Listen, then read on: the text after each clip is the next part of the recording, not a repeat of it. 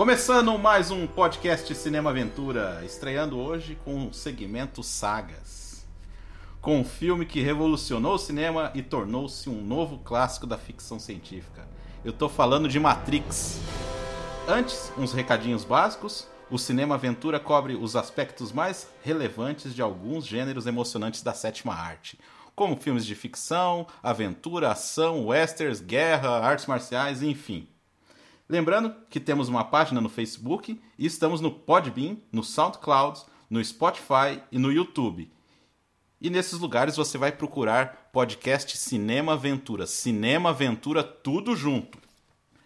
Inscreva-se, curta, porque isso é muito importante pra gente.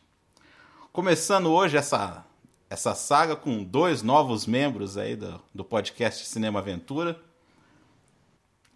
Ele, que é professor de filosofia formado na UEL, cinéfilo apaixonado por porradaria e terror. Adriano Borges. E aí, pessoal, tudo bem? Tranquilo? Beleza. Estamos aí na atividade. e o homem que possibilitou muitas coisas aqui no Cinema Aventura. Jornalista, membro também do canal Foca nos Nerds, do YouTube, que comenta aspectos introspectivos da cultura pop. O nosso bucaneiro espadachim, Bruno Silva. Caramba, hein? Que apresentação. Fiquei até honrado agora. Então, eu vou dar um, um pequeno resumo aqui da, da vida do Ken Reeves, para até a gente chegar no, no Matrix, coisinha rápida.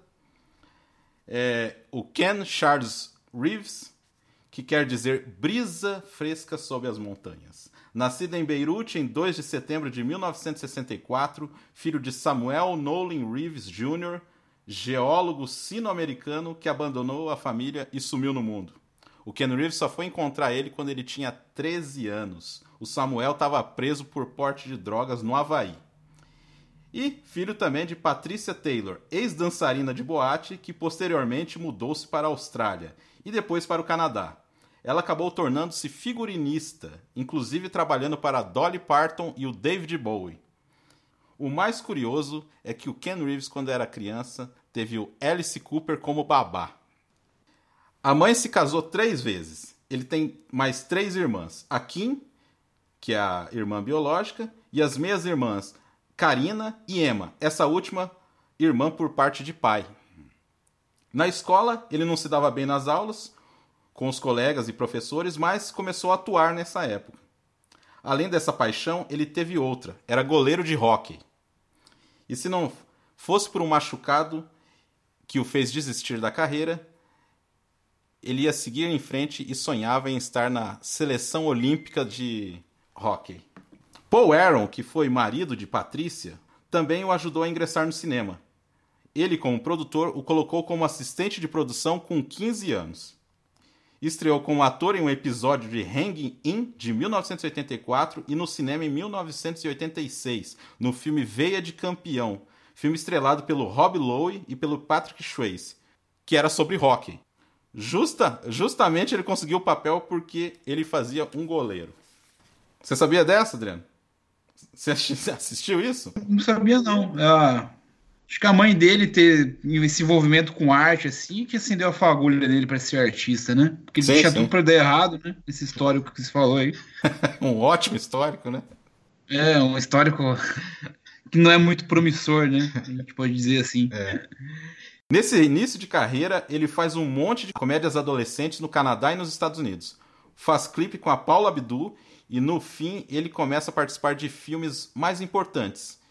E a partir de uma participação em Ligações Perigosas, aí melhora um pouco ó, as companhias dele, né? E o primeiro filme de sucesso com ele como ator principal é o filme Bill e Ted. Hã? O que, que foi?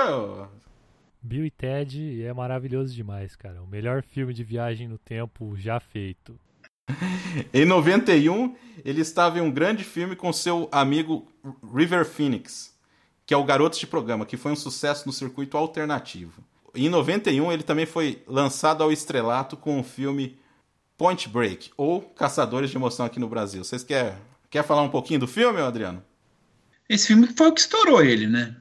Que levou, mostrei ele como um, como um astro, assim convenhamos assim, o Keanu Reeves não é um primor de atuação, ele tem uma cara boa, né? Que faz ele ser relevante para mim, assim, ele é assim, um cara mais voltado pra ação, pra porradaria, assim. Ao meu ver. Não sei o que você é. acha. Você acha que ele é um bom ator? Cara, eu acho que ele tem uma característica que é pouco, pouca gente tem. Que é assim, é um cara que se você coloca ele como advogado, ou como um assassino, ou que nem lá um detetive, coisas do tipo, cara, ele combina. Eu não sei o que, que é isso. Não que ele é bom ator, né? Mas ele, ele combina. Ele, é, ele você, tá, você vê o advogado do diabo lá, você vê um advogado, né? Ele tem uma cara boa, ao uhum. meu ver, assim, mas ele não é um primor de atuação, assim, não, né? É, é legal quando mas ele. Mas é um cara legal, eu gosto dele. Eu acho que ele é um cara mais pra personagem comum, né? Você consegue ver ele como um cara que, que você veria na rua, tirando a parte de de assassino, que você não sabe se você tá vendo um assassino, mas a cara comum dele e eu não acho que ele daria um seria um bom ator para um drama biográfico, aquelas atuações de Oscar estilo Joaquim Fênix ali, que o cara se entrega, entra num método.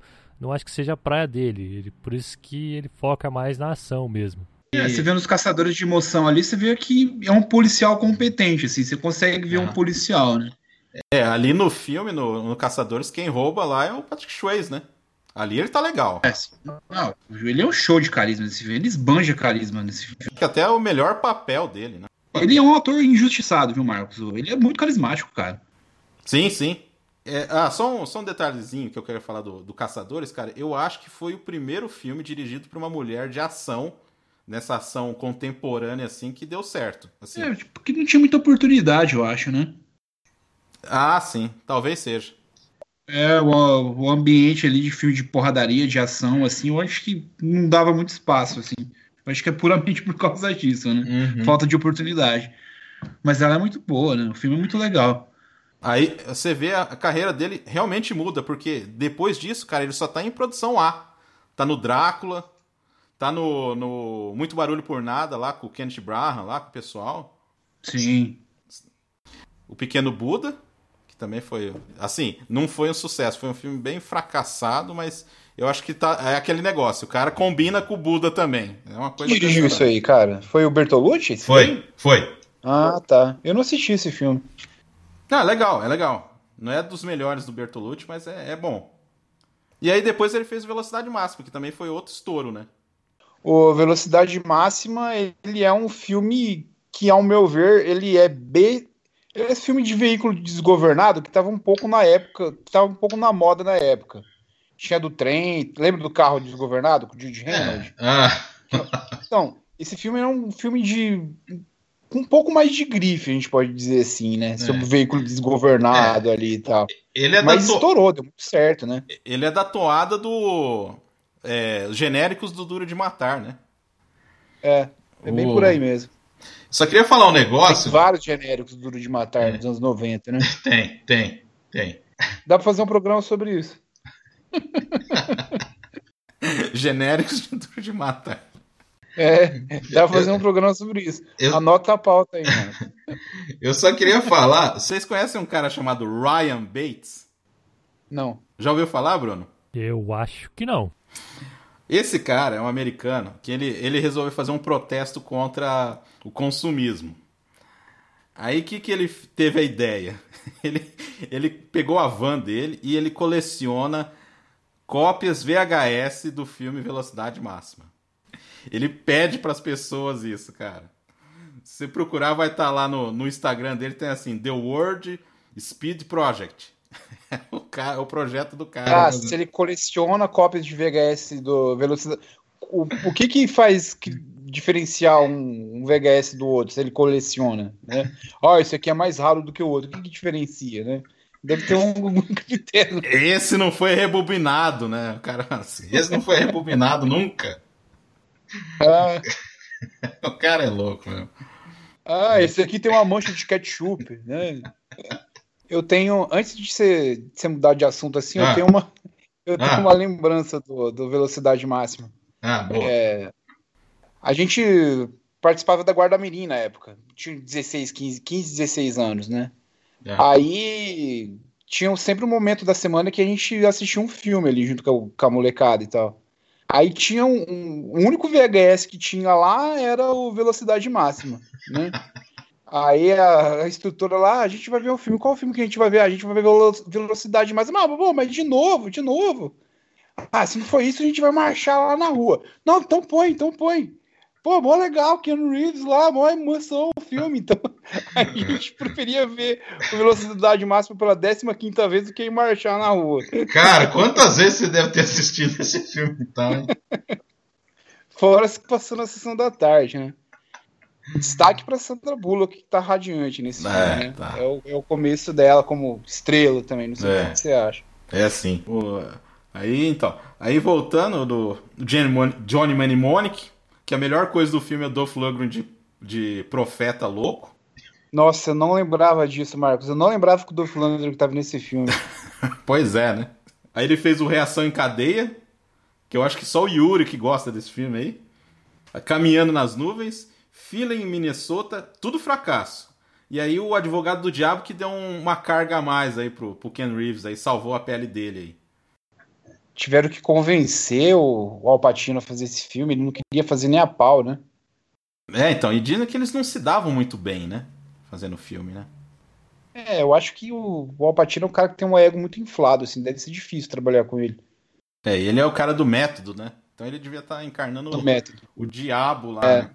é da escola do Marlon Brando ali. Deve, pô, é o cão em pessoa na época.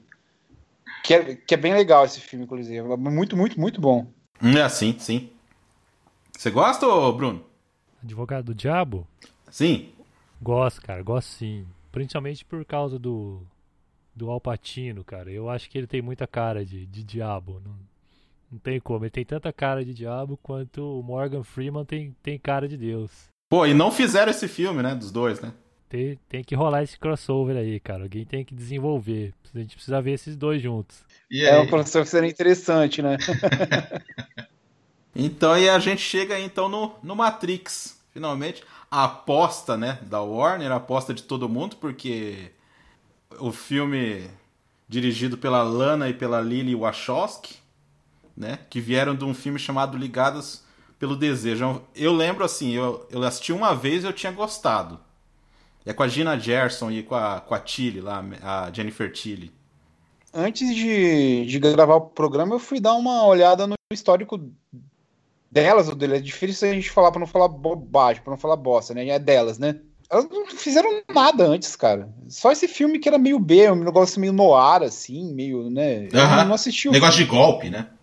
É, e, pô, fizeram um projeto grandioso que é o Matrix, então, né? E, dizer, e o, roteiro era grandioso, né? Igual o filme se tornou, né? E o Mas, roteiro é... do...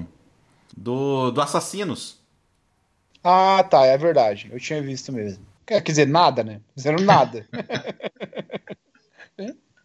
O Ken Reeves tentando se recuperar e as novatas lá. Por exemplo, foi feito em Sydney, baratear um pouco a coisa. É, e as influências desse roteiro aí? Porque, cara, eu tava vendo, tem até do Vingador do Futuro lá, influência, né? O negócio da pílula. Da pílula, veio de lá, né? Pelo que a gente vê, assim, pelo que a gente já leu, né? Falam muito que ele bebeu do, do, do mangá lá, do Ghost in the Shell, né? Eu não acho que foi uma aposta eles fazerem é, Matrix nessa época, porque era uma época que o Cyberpunk estava começando. Tá, começando não, né? Já estava em uma certa ascensão. A gente teve Blade Runner, logo depois de alguns anos teve o lançamento de um livro que foi best-seller chamado Neuromancer, que a dinâmica é basicamente a mesma de Matrix, as pessoas têm uma realidade alternativa lá, que também se chama Matrix, e você tem acesso a tudo, diferente de de uma, da literatura especulativa de George Orwell lá em, no livro 1984, onde o governo controla os meios de informação, você não tem acesso à informação. No livro Neuromancer, você tem acesso à informação, mas você ainda não tem, é, não tem a liberdade. E essa foi uma sacada boa do autor, também foi bem aproveitado em Matrix, cara. Eu não sei se, se a gente pode dizer que foi tanto uma aposta, porque o gênero estava em ascensão, cara. Eu acho que foi uma, uma jogada boa até a, a época de lançamento, né, em 99, que foi quando a gente começou a discutir a internet, porque a internet começou a se popularizar, as pessoas começaram a ter acesso a computadores. Eu acho que tá, a época era boa para se lançar. Não, não acredito tanto que, que foi uma aposta. Eu acho que eles fizeram uma pesquisa de mercado e pensaram, não, isso pode dar certo, vamos fazer. E disseram que era uma aposta só para marketing, para dar uma enganada na gente.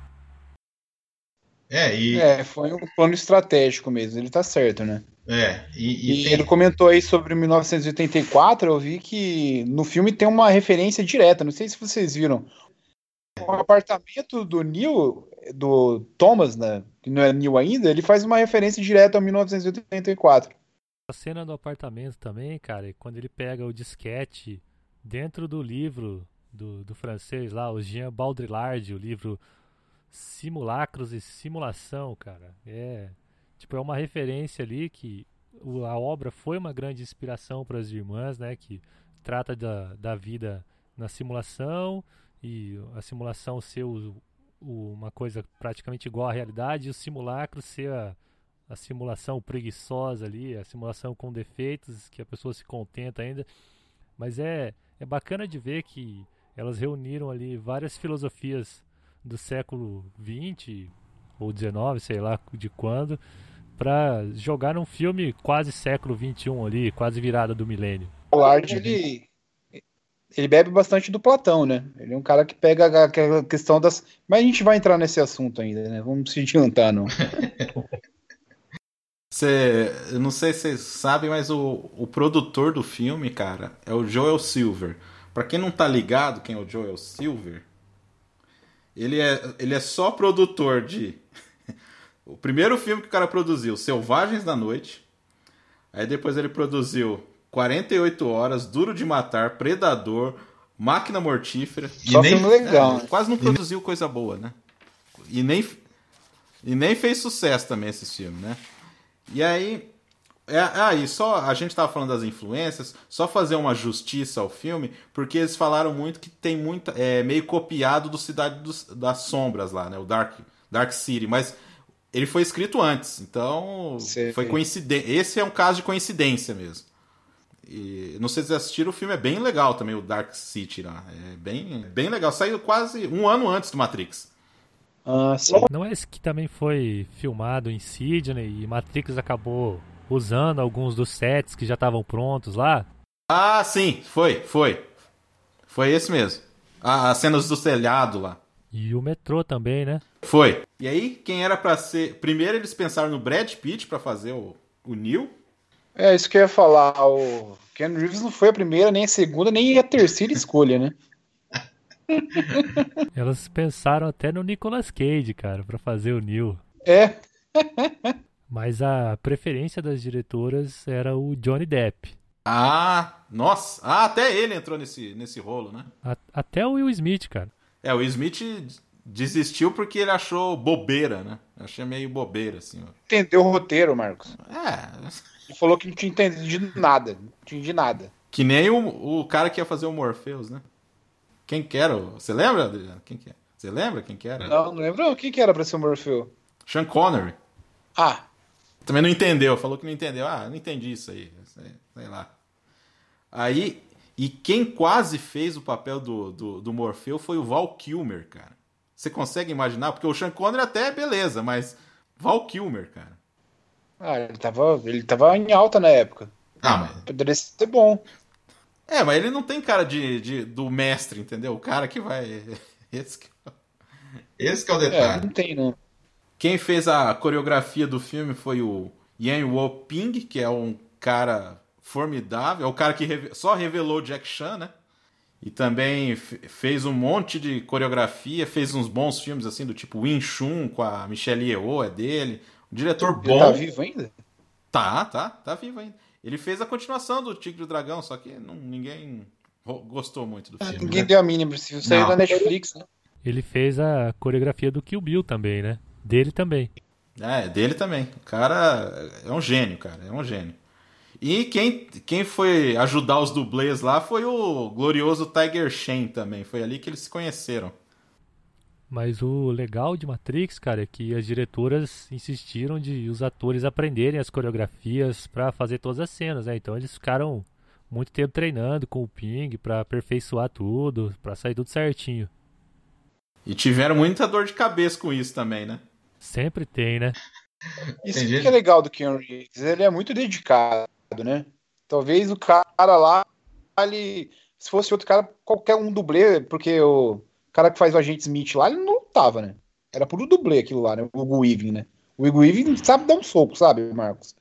O, mas o Cameron Reeves, ele veste a camisa, assim, e ele... A gente identifica ele como um cara que sabe atirar, sabe lutar, né? Ele convence, ele tem uma cara boa para isso. Uhum. Não, mas eu acho que o Hugo Weaving fez as cenas dele também, cara. Lá do, do metrô é ele. Eu não sei te dizer. É, não, não é sim. fez, fez. Sim, é, é ele sim. É, eu acho que todos eles fizeram, cara. Todos tiveram que aprender a coreografia para gravar as cenas. Tanto que ele quebrou costela lá. Ah, legal. Ah, e agora que a gente vai vai entrar aí no filme, antes eu eu vou chamar aquele momento, aquele momento especial, o momento testemunho do programa. Hoje com a querida Jaqueline Oliveira, lá de Belo Horizonte. Ela que tem uma página chamada Tia Jaque, para quem se interessa por produtos geeks, dê uma chegada lá na página dela. Vai, Jaque! Então, Matrix é genial, né? Eu lembro que a primeira vez que eu assisti já era um pouco mais velha, já era adolescente, então deu para captar melhor algumas coisas. Embora seja uma obra que cada vez que você assista, que você estude, você interpreta de uma forma diferente, seja melhor, né? Eu lembro que eu fiquei apaixonada pelo Neil, eu achava ele a coisa mais linda do mundo. A Trinity passou a ser minha representação feminina, eu queria ser ela. E eu comecei a ver Alice com outros olhos, justamente pelas citações, aquela metáfora toda do coelho branco de Alice. Eu não era fã da história de Alice no País das Maravilhas, mas eu até quis assistir só por causa da citação. Eu acredito que dividir assim, o cinema entre antes e depois de Matrix. Foi um marco realmente. Você nota aí o que, quanto que as coisas mudaram desde então como que os filmes pegaram outra vibe, outra pegada mesmo. Bem, já que falou então, e aí, gente? Você quer dar uma resumida na trama aí, Bruno? Dar uma resumida em Matrix? É, a sinopse. Ah tá, pensei que era da, da história da Jaque ali, que daí eu já tava meio perdido aqui.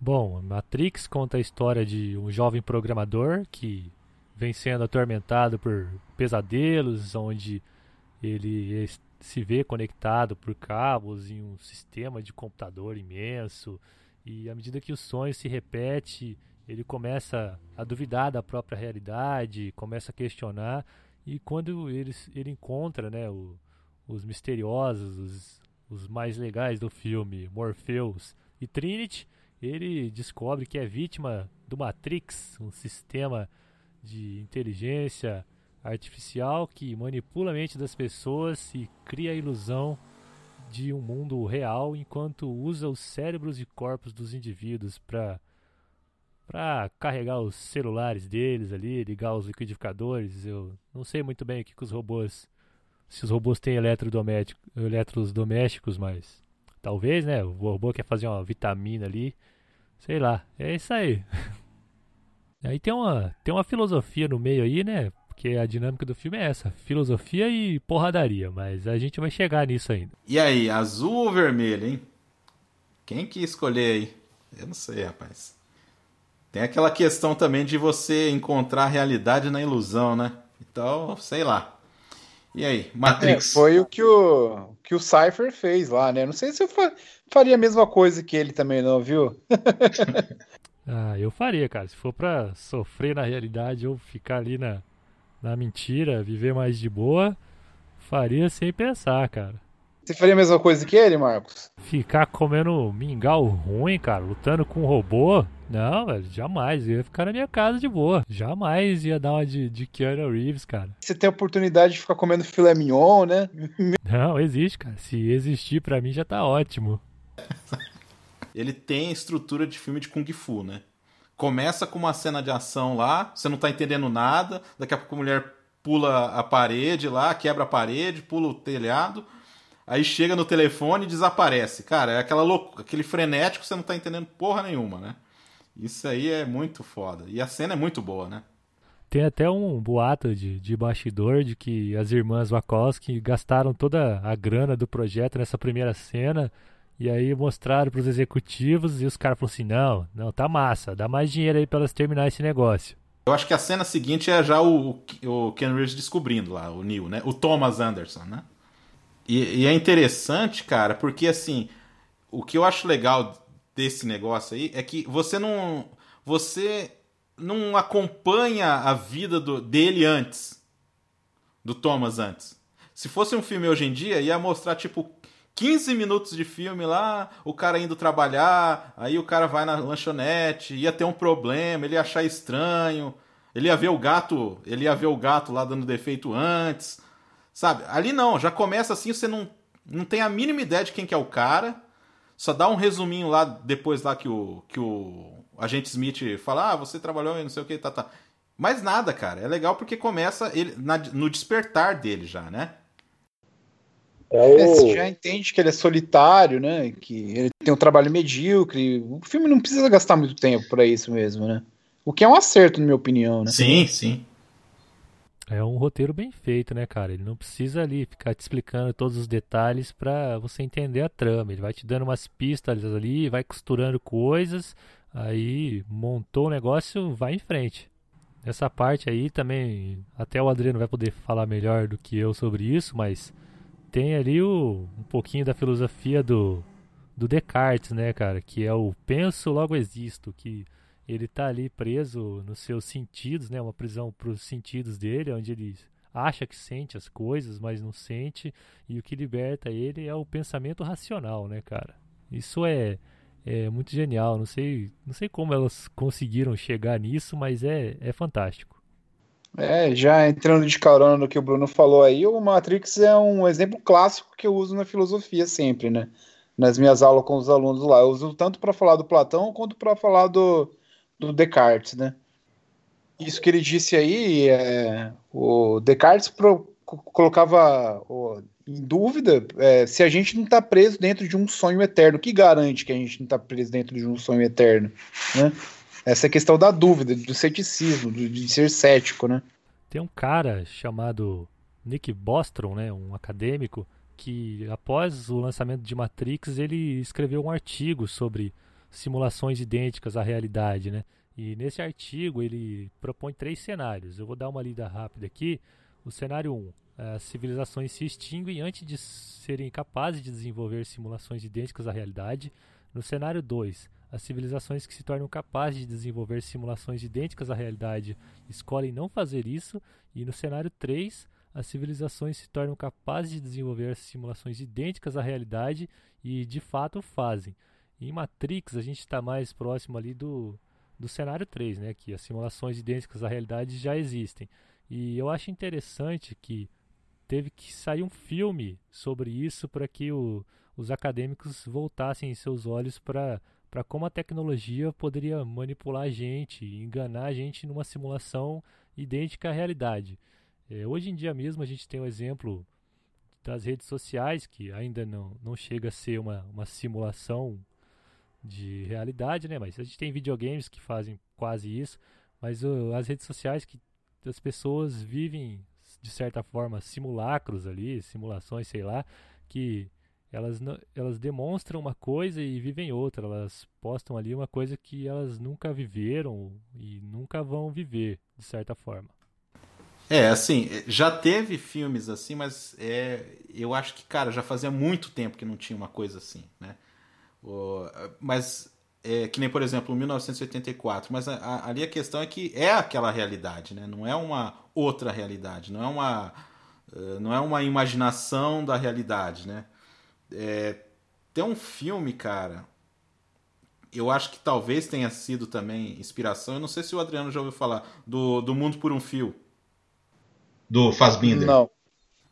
É quase o mesmo plot, assim, né? Só que assim, é, é muito mais tipo, são quatro horas de filme, então é bem mais assim, esticado, tudo, né? Bem, bem cinema europeu mesmo, assim, sabe? Mas assim, é, eu acho que o, o, o, legal do Matrix é que ele renovou mesmo, assim. Renovou a, esse interesse que o Bruno tá falando aí. é a preocupação de querer tornar palatável toda essa coisa do Platão, muito certeiro. É interessante a gente ver que elas, as irmãs Wachowskis aí pensaram em cada detalhe do roteiro, né, cara? Aquele casal do início que, que leva o, o Thomas pra boate se chamam Choi do Jur, que seria numa tradução escolha do dia, né? Que já é uma mensagem subliminar ali pro, para as opções, para o poder de escolha, né? Que é quando o Neil toma uma decisão, até a, a cor da, das pílulas ali, a gente tem a pílula azul e a pílula vermelha, a azul que te mantém na simulação é uma cor é, de calmaria ali, de paz, de certa forma, e o vermelho já é uma cor mais caótica, de, de movimento, é toda uma uma linguagem, uma, tem uma semiótica envolvida no filme, cara, é, que é, é, bonito de se analisar. É um filme com muitas camadas. É, até a questão da, da anedota da caverna que a gente pode é, acentuar do, do Platão, né? Quando o Neil ele descobre que. A gente pode falar de spoiler aqui, né? Não tem problema, né? É, 21 anos de filme, né? A gente pode destrinitar geral, né? A gente pode falar que a Trinity morre no terceiro filme, tranquilo. Não tem problema, né? a gente pode mandar real de spoiler aqui, né? Então, quando ele descobre que o mundo que ele vive não é bem aquilo que ele pensava, ele tem dificuldade de aceitar aquilo, né?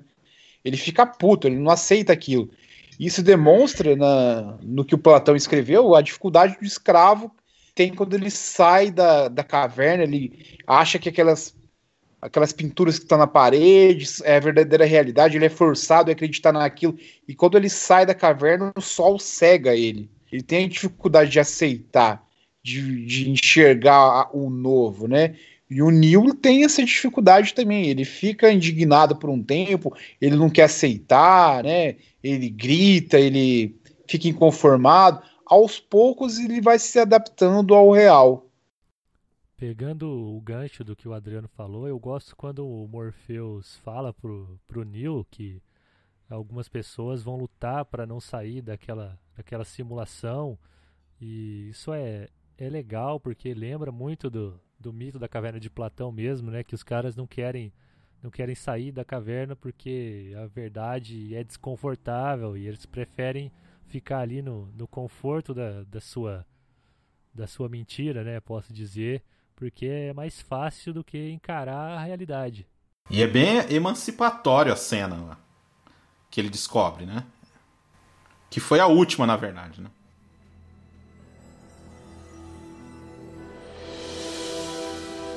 E aí, gente, vamos falar então agora do filme em si, mas a gente vai voltar em outras coisas. Eu ia falar que, cara, uma coisa que eu não gosto é os coadjuvantes lá. Eu acho que o que é legal lá é a Trindade, né? Trinity é por causa da Trindade, né? Da Santíssima Trindade. Do Tomé, do, do Morfeu e da, da Trinity, né? E o, e o Agente Smith, cara. Que o resto. Eu achei o filme redondinho nesse sentido, assim. Você não ia achar que ficava muito inchado se colocar muita gente? Dar destaque para todo mundo, isso não me incomoda, não. Porque tem alguns ali que tem um espaço ali. Quando o oráculo uhum. aparece, ela tem o momento dela. O... Ah, sim. Também. É. Isso não me incomoda, sabe? Não, a, a oráculo é legal, a, a personagem ali. Legal, né? é legal. Ela tem. Ela é importante. E, e ela, ela aparece uma ponta, assim, acho que aparece duas ou três vezes no filme, né? E ela tem um momento dela. Então, isso não me incomoda. Talvez se tivesse muita gente assim, talvez ficaria inchado, né? Ao meu Que é o que aconteceu depois, né? É. É, o que aconteceu depois, né? Os coadjuvantes, é, é, eu, eu, eu vou concordar com você no final das contas, assim. É que assim, o Cypher é muito cara, assim, de que o cara vai trair, sabe? É isso aí que eu acho meio óbvio, assim, demais, assim. Acho muito... Tá na cara, assim. Confiável, não é, é tá palatável. E, cara tipo assim... começo, né? Não, e, e, assim, tipo, o cara, um se chama Tank. Aí o cara é tipo um fortão. Muito, muito assim, entendeu? Tem uns estereótipos assim, né? No final das contas. Tem, tem os estereótipos assim, hum. mas não é algo que me incomoda, não. Não, não, não, não estraga nada, não. Em relação não, aos personagens. Nada. É. Não, cara, aquela parte da oráculo lá, cara, quando ele. Porque assim, depois que ele desperta, né? Tá lá o despertar dele. Antes disso, tem aquela sequência lá que ele foge dos agentes lá, né? Que ele até perde a boca, que eu acho legal pra caramba aquilo ali. Cara, ah, é... é... meio gore aquilo, que era demais aquilo. Aquilo é bem terror, né? É bem terror. Aquela cena do carro também, que eles colocam a sonda dentro da barriga dele, é bem terror aquilo também, é maneiro. Aquela sonda eu tenho agonia até hoje, cara. É da agonia, cara. Meus alunos também têm tudo. As menininhas faziam umas caras feias, assim, na hora de. daquela cena lá, mas é maneiro, é demais. É que o negócio parece uma lombriga, né? O verme, é, sei parece uma lá. lombriga ali dentro, um alien, né? Um alien ali dentro, querendo. Dá a impressão que ia sair da barriga a qualquer momento, assim. Tem um negócio legal sobre, não sobre coadjuvante, mas sobre figurante, que é aquela cena onde tem a mulher de vermelho, é, as irmãs, elas, tipo, chamaram, soltaram um anúncio para vir um monte de gêmeo para cenas, para as pessoas serem iguais, para mostrar como se o programa estivesse repetindo as pessoas, e aí elas chamaram os gêmeos para não ter que fazer isso com computação, para já é economizar maneiro. uma grana. Não é tudo efeito, né? Maneiro. É, né? Isso não. é legal. É, não dá pra perceber na hora. Ideia não. boa, Tem cara. que ser gênio pra Você tem que ver, você tem que ver pausando para você perceber que as pessoas são iguais ali. É verdade. Ali você vê que um cara tem a, a testa maior que a outra, assim, que gêmeos, o gêmeo se percebe no detalhe, né? Então, aí a gente descobriu então por que que tá todo mundo, os principais lá de preto e o resto só tipo como se fossem várias várias cópias mesmo, né? Tipo de produção, né? Coisa de produção, né? Faz sentido agora, cara. Voltando um pouco, cara, eu gosto muito da cena do, do espelho, quando ele toma a pílula lá e que ele escolhe sair da, da Matrix, tem o despertar, que ele vai atravessar o espelho, que pra- já é uma referência ao Alice através do espelho. Tipo, tem a toca do coelho, que ele segue o coelho branco, e daí ele vai, ele atravessa o espelho como a Alice, cara. É muito. Uma referência pesada ali, bem na sua cara. É muito, muito legal. Nossa. Gosto muito. E o espelho aquele sempre efeito- teve um, um, que- uma questão mística, né, cara? Todo mundo tem várias histórias de espelhos, portais. É um negócio bem místico já, Uhum. que já é bem conhecido na cultura. O efeito é meio Terminator, né? Uhum. Bem, bem semelhante, assim. Ele, ó. ele chegando lá, cara, conversando com aquele com aquele piá lá, é, da questão da colher, cara, é muito assim, muito bom. De não existir, né? Aquilo não existe, assim, porra. E já você consegue fazer conexão naquele negócio de, do poder da mente, né? Do- é, coisa quântica. É uma coisa que foge um pouco, assim, mas o Matrix faz conexão com muita coisa, né? Você consegue pescar muita coisa, assim. O Bruno falando assim é uma referência escancarada mesmo ao Alice, né? Mas é tanta referência que algumas acabam fugindo, né? Uhum. Beberam de muitas fontes aí. E é legal que elas fazem referência, mas não copia, né, cara? Ela te mostra ali, tipo, ó, eu, eu olhei isso aqui, tive uma ideia, mas fiz diferente. Não é aquela cópia escancarada, igual alguns caras fazem por aí. Ah, O sim. Tarantino. Você acha que o Tarantino é cópia escancarada? Algumas coisas, cara. Algumas coisas ele dá umas copiadas na cara. Ele é bom, É. ele, ele é muito bom. É, eu adoro todas as cópias que ele faz. Não, as cópias dele são excelentes, cara. o Bruno tinha o Bruno e as cutucadas no Tarantino. Eu gosto dele, cara. Gente boa demais. Eu gosto muito da cena do salto também. Que o, o asfalto parece uma cama elástica, sabe?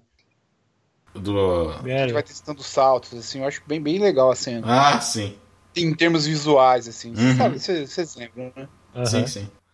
Nesse segundo ato, cara, aí já começa ah, tanto o desco- a descoberta ali do Neil, mas assim, a parte da, da ação, cara, já começa a destacar. Aquele treinamento dos dois lá, meu. Não, aquilo é espetacular, Putz. mano. Muito bem feito, muito legal. Incomoda algumas pessoas, assim, né? Aquele, aqueles efeitos, o cara parar, de, é, parar no ar, né? Isso influencia muita gente, né? tá- Que a gente pode perceber, né? Eu não sei se o Zack Snyder, por exemplo, seria ele se não tivesse Matrix, sabe? Porque Você vê que o cara foi bastante influenciado. Pelo menos eu penso assim, né? Uhum. Aqui o Matrix e as cenas de ação influenciou muita gente, né? Ó, eu me sinto tentado a viver num mundo sem Zack Snyder, hein? Você não gosta dele, não? Não gosto do cara, não. Mas Depois de madrugada, direta, assim? depois de daquele filme de zumbi do shopping, ele não fez mais nada que preste. Eu Acho gosto é 300, legal. cara. Eu acho o 300 legal. Eu acho que combina. Ah, eu o gosto. 300 combina, eu acho, até com o estilo dele. Ele tem. Combina, eu também gosto. Ele, ele tem muito, cara, do. Tudo bem, não é o assunto aqui, mas ele tem um pouco daquele indiano lá que fez a, a cela. Ele lembra muito o estilo do cara também. Ah, sim. O, Tarsen Singh lá. Ele tem umas particularidades com o cara ali. Ele é... o, aquele, aquele treinamento que eu ia falar, cara, é muito coisa de, de do mestre Kung Fu, cara. Primeiro assim, a, primeiro assim, o aprendizado que ele tem lá na televisão, cara, eu acho muito boa ali. Aquele, aquele lance de tudo branco ali e o, e o Morfeu explicando é bem interessante. E aí, cara, a arte marcial tem a ver mesmo com a, com, a, com filosofia. Então eu acho que por isso que casa certinho ali esse tipo de luta com, no filme. Porque tem é, a, a luta. filosofia tem... que a gente pode dizer que é mais voltada para a prática, para a ação, né? Mas tá certo isso, eu concordo também. É um tipo de, de filosofia voltado mais pro ato, né? Pro agir, pro agir corretamente, né? Sim, sim. Mas é maravilhoso. Eu, eu, gosto. É, é ética mesmo. Tem, Não, a gosto, própria cara. luta é empolgante, né?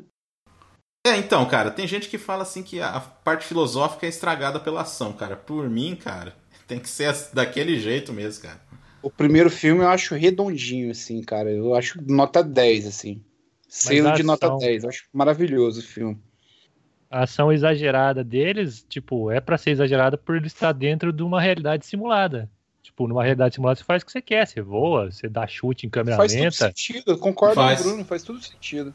Se eu pudesse dar um chute de 3, ficar 30 segundos no ar pra dar uma voadora, eu ia adorar, cara. Uhum. As panteras, né? Tipo assim, né? As panteras. As panteras, lembra? Que ela, ela vai dar uma voadora, um chute, sei lá, daquela congelada, assim. Nossa. Você calcula ali o ângulo para dar bem no queixo do sujeito, né? Prefiro essa cena no Todo Mundo em Pânico lá. ah, é bom também. Cara, eu e... não sei cravar aqui, mas o Bullet Time vem, é um negócio que veio no Matrix primeiro do que nos videogames, né?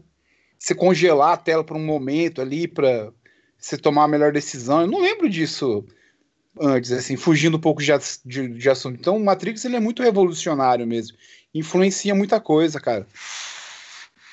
Eu acho que foram eles que, que criaram mesmo. Eu esqueci é, o, o primeiro jogo que eu lá. lembro, assim, é o Max Payne. Que se parava, assim, congelava, né? Mas eu, eu não lembro de nada antes do Matrix, assim. Não fugindo muito do tempo que a gente tá falando do Matrix, não, né? Que ele influenciou, né? A ação do filme mesmo, assim. É, mas o negócio do tempo de bala, os caras usaram, tipo, 500 câmeras em círculo lá, um negócio bem louco. Não, nunca tinha é, pensado em fazer isso. Tudo bem que não, tem, a, tem a, a, anedota lá do Fernando Meirelles, né? Que ele fez o mesmo efeito com um carrinho, né? No Cidade de Deus. Que ele só colocou a câmera do carrinho e ficou girando assim em volta ali. E, cara, sabe o que eu acho que o Agente Smith, cara, é um dos vilões mais subestimados que tem, cara, porque eu acho muito foda. Ele tem muito uma coisa de temil, assim, mas o Hugo Weaving lá, ele é, eu acho ele muito bom, cara. Ah, mas no primeiro filme ele é mais íntimo, depois fica um negócio meio caricato, assim. Depois, partindo do segundo, terceiro filme, já não gosto tanto dele, sabe? Uhum. Não, mas um nesse daí, nesse daí ele tá... Mas nesse é maravilhoso, eu concordo, nesse é maravilhoso. Ele tem cara de vilão, né? Você pode dar um vilão para ele, ele, ele é o vilão. Não, dá, não tem como dar outro papel para ele. Ah, ele é bom ator, né? Ele é muito ele é bom. é bom mesmo. Meu, e assim, é o papel da vida da Carrie Anne Moss também, né? Porque ela tá muito legal lá, cara. É o papel da vida dela mesmo, assim, ela... E ela tá bonita ali no primeiro Matrix ali. Tá, nossa, ela tá bonitona. E, Fazendo e... um, uma busca na mente assim, eu não lembro dela de muita coisa, cara. Eu lembro Só lembro tá... dela em, em Jessica Jones, que é recente, né? É, no Amnésia, né? Amnésia. E o Chocolate com Johnny Depp. chocolate. Ela tá naquele paranoia também, sabe? Com eu não assisti, eu não assisti. Eu não assisti. filme nota 6. É legalzinho até. É, e tem, cara, e tem muita, é, assim, essas referências e também bíblicas, assim, tem a questão do sacrifício do, do Morfeu, que na verdade, ah, tem a traição, né? Porque no final das contas tem a traição do Cypher lá, que tudo vai, numa toada só morre todo mundo, né? Uhum. Todo mundo se ferra nessa toada aí. E o coitado, só sobra o Tank lá, matar. Por que, que o Tank não aparece no 2, né? Até esqueceram do cara, coitado. Alguém sabe? Pô, eu nem, ele... nem lembro do destino dele do primeiro filme, ele não, não ele... morre, não? Não, ele fica. E depois ele desliga o. Não, ele atira no, na no minha Cypher. cabeça ele tinha morrido, aquele cara. Não, ele que mata o Cypher. Ah, tá, tá. Não, é o nerd que ma- o cara do É o computador. nerd, né? não é o tanque não, Marcos. É o nerd mesmo. Então, o nerd é o tanque. O tanque é o, é o nerd. O outro era- tinha outro nome, o irmão dele. Ah, acho que você tava falando tanque pelo tamanho do cara. Não, é irmão dele. Ah, tá. O- Aquele morre mesmo. É, ele morre. Ah, tá, tá, então tá certo. O Bruno também achava isso, né? É, eu também tava no mesmo É. pensamento. Não, o, o, tanque o, é nome o de cara tanque. grande. Não, mas, mas o, o nerd lá não é. o cara Ele é também. tão significativo que nem o nome dele a gente lembra.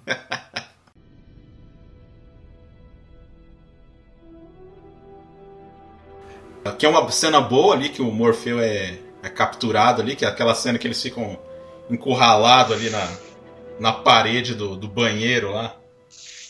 A cena do resgate dele é muito foda, cara, em termos de ação. É. assim. Nossa, então, já que você tocou nessa cena aí, que é a, a grande. Cara, pra mim é uma das melhores cenas de ação que eu já vi, meu. Desde Não, tudo é ali, pouco, desde, a, desde o tiroteio lá no, no hall lá de entrada do, do, do, do prédio. Que, meu, ali é trabalho de fotografia fudido, né? Que você vê os pedacinhos voando pra.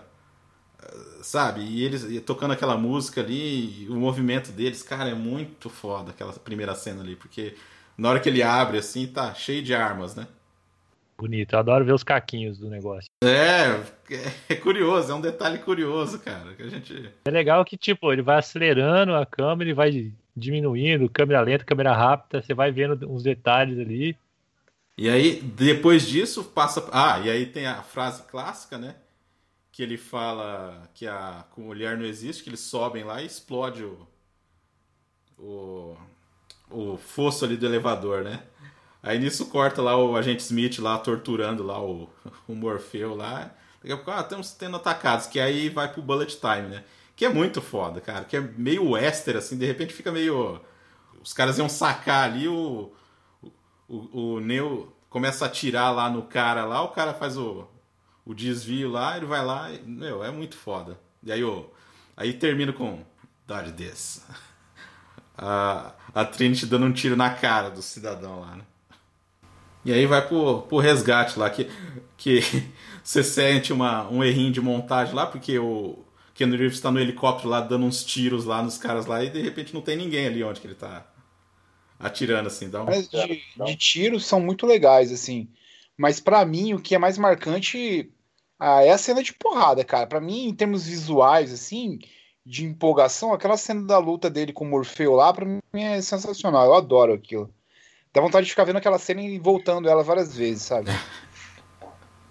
Eu É, vi uma vez no, nos extras um filme do Jet Li, chama O Mestre das Armas. Não sei se vocês já assistiram esse filme. E ele falando de dos da influência que o Matrix teve para as artes marciais, ele não gosta disso, ele fica puto, cara. É, eu também Porque acho. o Jet Li falou que isso possibilita qualquer um a, a, visualmente parecer que o cara luta, entendeu? Isso foge do dublê, assim, uma coisa que ele não curte muito, assim. Porque, ah, eu, eu tô velho aqui, né? Eu tô com os meus 50 anos aqui, eu tô me matando para fazer umas coreografias interessantes, então vem a tecnologia e possibilita qual- qualquer um eh, aparentemente saber lutar, sabe? É, cara, assim, eu não coloco muito Matrix como um filme de artes marciais, apesar de ter estrutura e porrada, cara. Pra mim é ficção científica, cara. Visualmente é mais marcante pra mim, assim. Uhum. Mas se bem que o Bullet Time é maravilhoso, é bem legal. Não, cara, e a a cena do helicóptero, cara? Na hora. Cara, a gente tava assistindo, parecia que tava assistindo pela primeira vez. Porque a- o helicóptero tá caindo ali, é tudo. Aí que tá, é bem filmado, cara. Você tá entendendo o espaço das coisas ali. Tipo, você tá vendo ali o, o Ken Reeves, tipo, deslizar ali segurando o cabo. Você vê a, a Trinity prestes a dar o tiro no cabo, aí ela pega o cabo, sai. Sabe, é tudo assim, você, é tudo rápido, mas assim, você consegue ver tudo, entendeu? Pô, e aí no final o helicóptero bater no prédio, fazer aquela onda de choque, cara, e aí o, o ângulo ser ela vindo pra, pra tela, assim, explodindo atrás, cara, puta que pariu. É muito empolgante. é, não tem cara. aquele corte, corte, corte, corte. Não, corte, cara, é assim, muito assim, a trilha ali em cima, real, cara. assim, uma coisa Putz. acontecendo na sua frente. Isso é muito maneiro. Tem que É ter muita fluido, né? competência, né, pra fazer bem feito. É fluido, É cara. bem fluido, É. fluido. Bem fluido, eu concordo. É bem emendadinho ali, você vê as coisas acontecendo e a, a, tanto a luta é bem coreografada quanto o voo do helicóptero ali, bate certinho. A música também encaixa certinho com, a, com as cenas de ação, com as balas. Logo depois disso é o, é o duelo ali, né? Duelo de Wester, só que em Matrix, né? Que é a porradaria dos dois no metrô, né? Eu gosto do, dessa cena quando ele tá chegando no metrô, que ele, ele começa na dúvida, né? Se ele era o escolhido. Até naquela parte que eles, que eles explodem o fosso do elevador, que ele tá começando a acreditar em alguma coisa, que ele fala que não existe colher, não existe colher, que é quando ele começa a acreditar que ele pode ser algo mais. Ele começa é. a acreditar na, no que o Morpheus acredita. Ele e vai deixando que... de ser cético, né? É, ele vai deixando de ser cético para acreditar que ele realmente pode ser o, o Messias, a gente pode dizer. Uhum. Aí quando ele chega na cena do, do elevador, que ele já tem uma mudança. Do elevador não, do, do metrô, que ele já começa a ver em códigos, quando ele, ele vê que ele realmente é especial, ele é diferente. Quando ele tem o seu. Tipo, a gente pode dizer um segundo despertar, né? Que o primeiro é quando ele sai da Matrix e esse segundo despertar quando ele vê o que, que ele é capaz de fazer, que ele realmente pode trazer uma mudança. É, uhum. verdade. Daí é parte da afirmação mesmo que ele é, é o Messias ali, né? E fazem isso, tipo, numa cena de porradaria muito louca, né, cara? Ele muda a postura, muda o jeito de lutar. Ele é, fica mais confiante, né? Ele fica é. mais confiante. Tem um ele negocinho da mão, pra, né? Pra é, porrada, né? É. é, ele faz, chama o cara pra porrada. É, tava... ali com o gestinho da mão ali, você já viu. Ele percebe que ele é o pica grossa ali das galáxias, né? que a dica do, do filme é: você vê um agente, você corre, né? Tipo, ele foi pra cima, chamou é. o cara ainda. Pô, jogaram até um. Um, um jornalzinho lá para fazer que é um... Como é que é o nome? Uma bola daquele... de feno? É. Aquela bola de feno? É. Isso aqui é um jornalzinho lá que passa lá, cara. Porra, Isso é... que é interessante, porque o. Nesse filme, assim, a... combina muito com o Keanu Reeves, porque no comecinho ali você, você vê aquele nerd assim que fode das coisas igual o gato escaldado, né? Você consegue enxergar nele isso. Quando ele tá fodão ali como o Neil, você também consegue enxergar isso, né?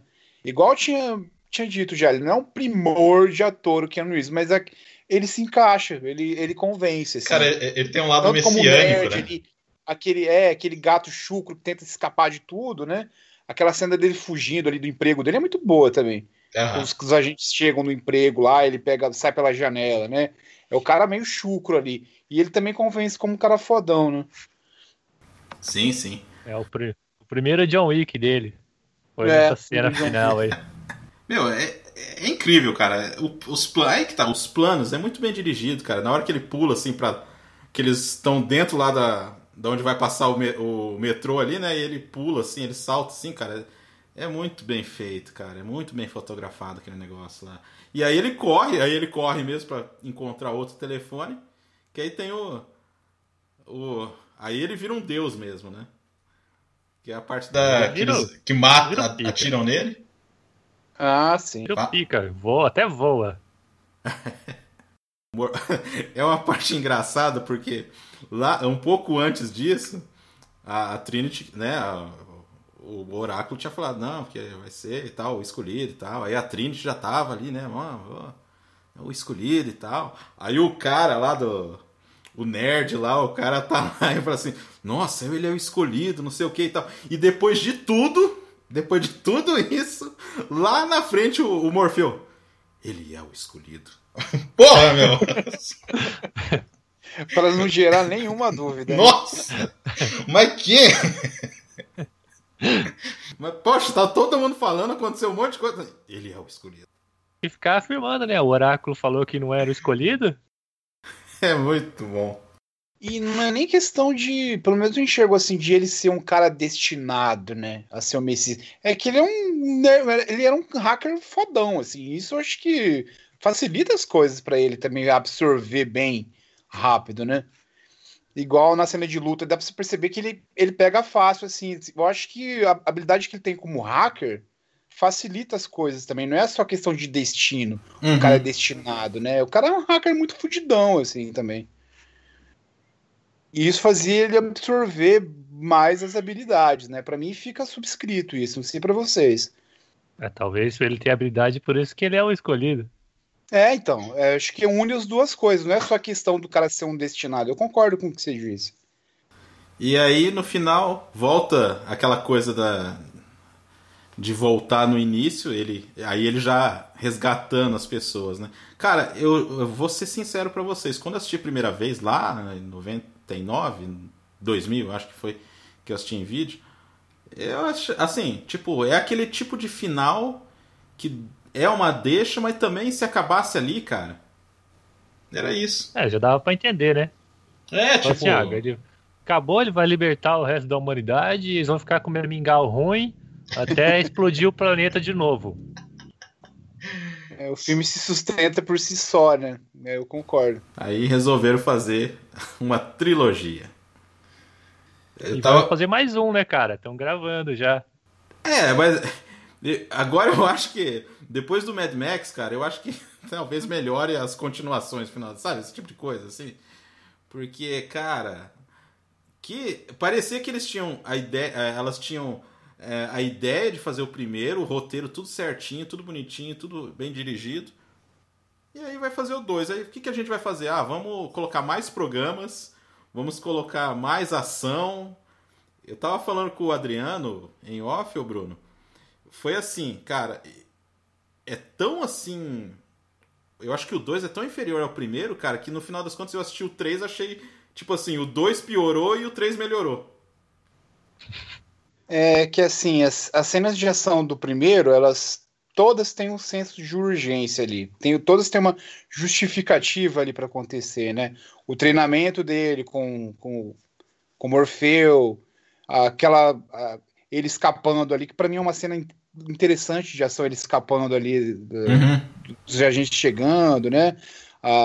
Fica bem filme de suspense, O resgate parece, né? do Morfeu no final todas as cenas têm um senso de urgência. Para mim, esse é o principal problema do filme. Isso se perde no segundo filme. Porque é um Neil saindo na porrada com todo mundo de 15 em 15 minutos, né? Então, para mim, o segundo é o, é, o, é o, elo fraco, assim, da trilogia. Mais fraco, né? Cara, eu tenho problemas de gostar de trilogias. Dificilmente eles acertam em todos. Sempre vai diminuindo, vai piorando. A gente tem aí o que? Recente de trilogias ruins. Homem de Ferro é uma trilogia ruim.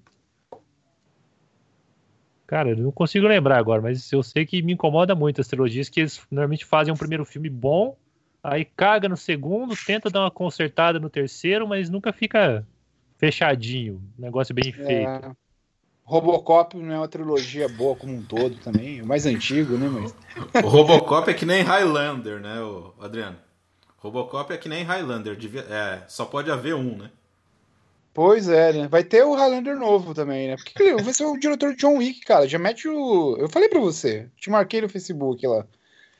Já mete o Keanu Reeves de Highlander lá e, pô, maneiro, cara. cara, o que eu gosto do dois, eu acho que são três. Eu gosto do personagem do Chaveiro lá, acho legal. Assim, acho interessante. É. É, tem a Mônica Bellucci, que eu não posso reclamar. Não. É, é, aquela cena com o Tiger Shane lá, o Tiger Shane, antes ele só dirigia os, os dublês, agora ele tá atuando lá, né? Ele aparece lá. A né? presença dele é imponente do filme, isso eu gosto também, eu gosto dele, ele convence ali. Não, é um bom filme de ação, cara. Sim. É um a cena da estrada é muito boa. Não, é demais, é bom filme de ação. Só que se perde muito daquela profundidade do primeiro filme, né? É. Ele vira só. É, eu acho que perde toda a profundidade, né, cara? Não tem é. quase nada da, Sim, das referências concordo. filosóficas ali, aquela pegada de, de obras clássicas, ele perde totalmente. Elas, quer dizer, elas perdem totalmente a mão desse sentido e vai totalmente pra ação. É, Não que cara. seja ruim. Por, por isso eu que, gosto assim... de ação, né? Mas ah, é eu, eles acostumaram a gente mal, né, cara? Tipo, deram um negócio lá. Ó, a gente tem umas piras filosóficas aqui, umas referências e um monte de porrada, tiroteio tipo, não, não supriu a expectativa. Criou um hype ali e não, não conseguiram alcançar. É, é um filme que te pega mais pela, pelo aspecto visual, né? É, é interessante. E olha que tem coisas datadas, né? Lá, visualmente, mas. Hein? E tem coisas datadas lá, né? Por é, exemplo, tem. tem o, o Neil lá lutando contra os agentes Smith, lá tem uma hora lá que parece que é um bonecão, né, cara? É, hoje se for ver ali, tá um pouco ultrapassado. E, e aquela hora também que ele resgata o, o Morfeu e o Chaveiro, na hora que ele passa voando lá, ele cata os dois, ele também é bem, bem, bem afetado lá, aquela cena lá, cara. Incomoda muito o voo, cara. É, é. com gente que voa. Pô, Christopher Reeve fez isso aí nos anos 70 e ficou joia. É tanto efeito especial pro cara fazer um cara voar, pô.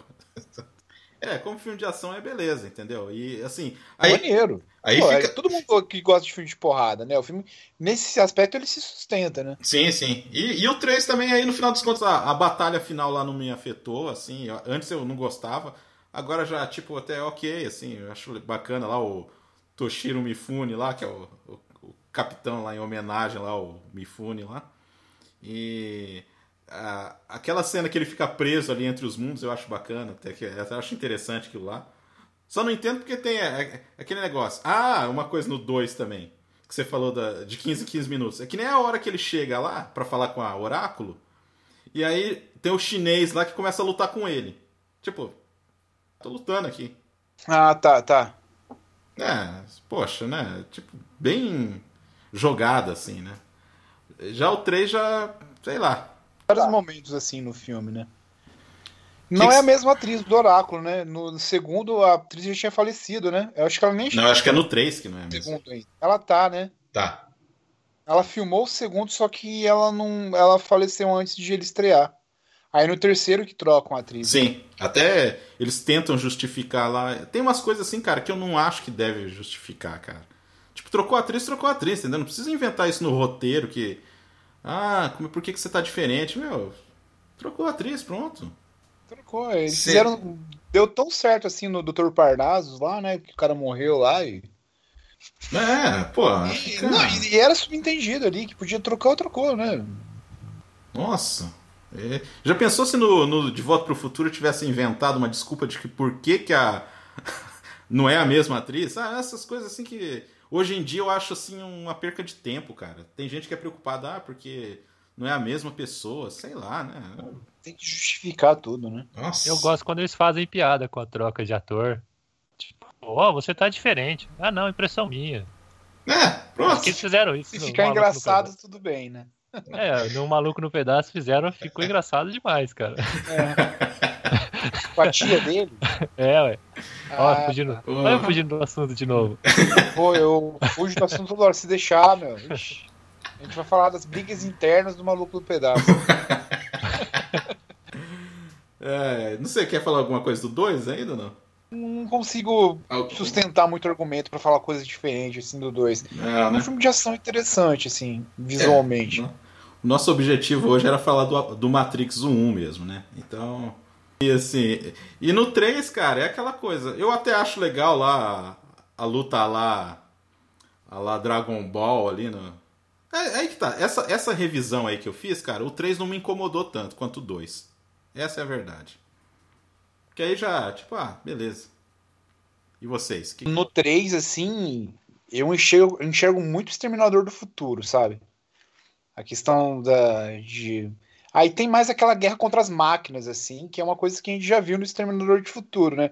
Não sei se é viagem da minha cabeça. Assim, Não, eu também lembrei. eu vi o 3 faz pouco tempo, assim, passou na, na TV. E, meu, eu pensava em Exterminador do Futuro toda hora, toda hora, toda hora, assim.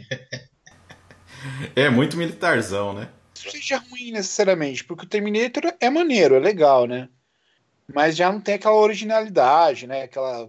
Uhum. Apesar do filme ter muitas referências, ele tem uma, uma personalidade, algo que vai ser o Matrix ser o Matrix, né?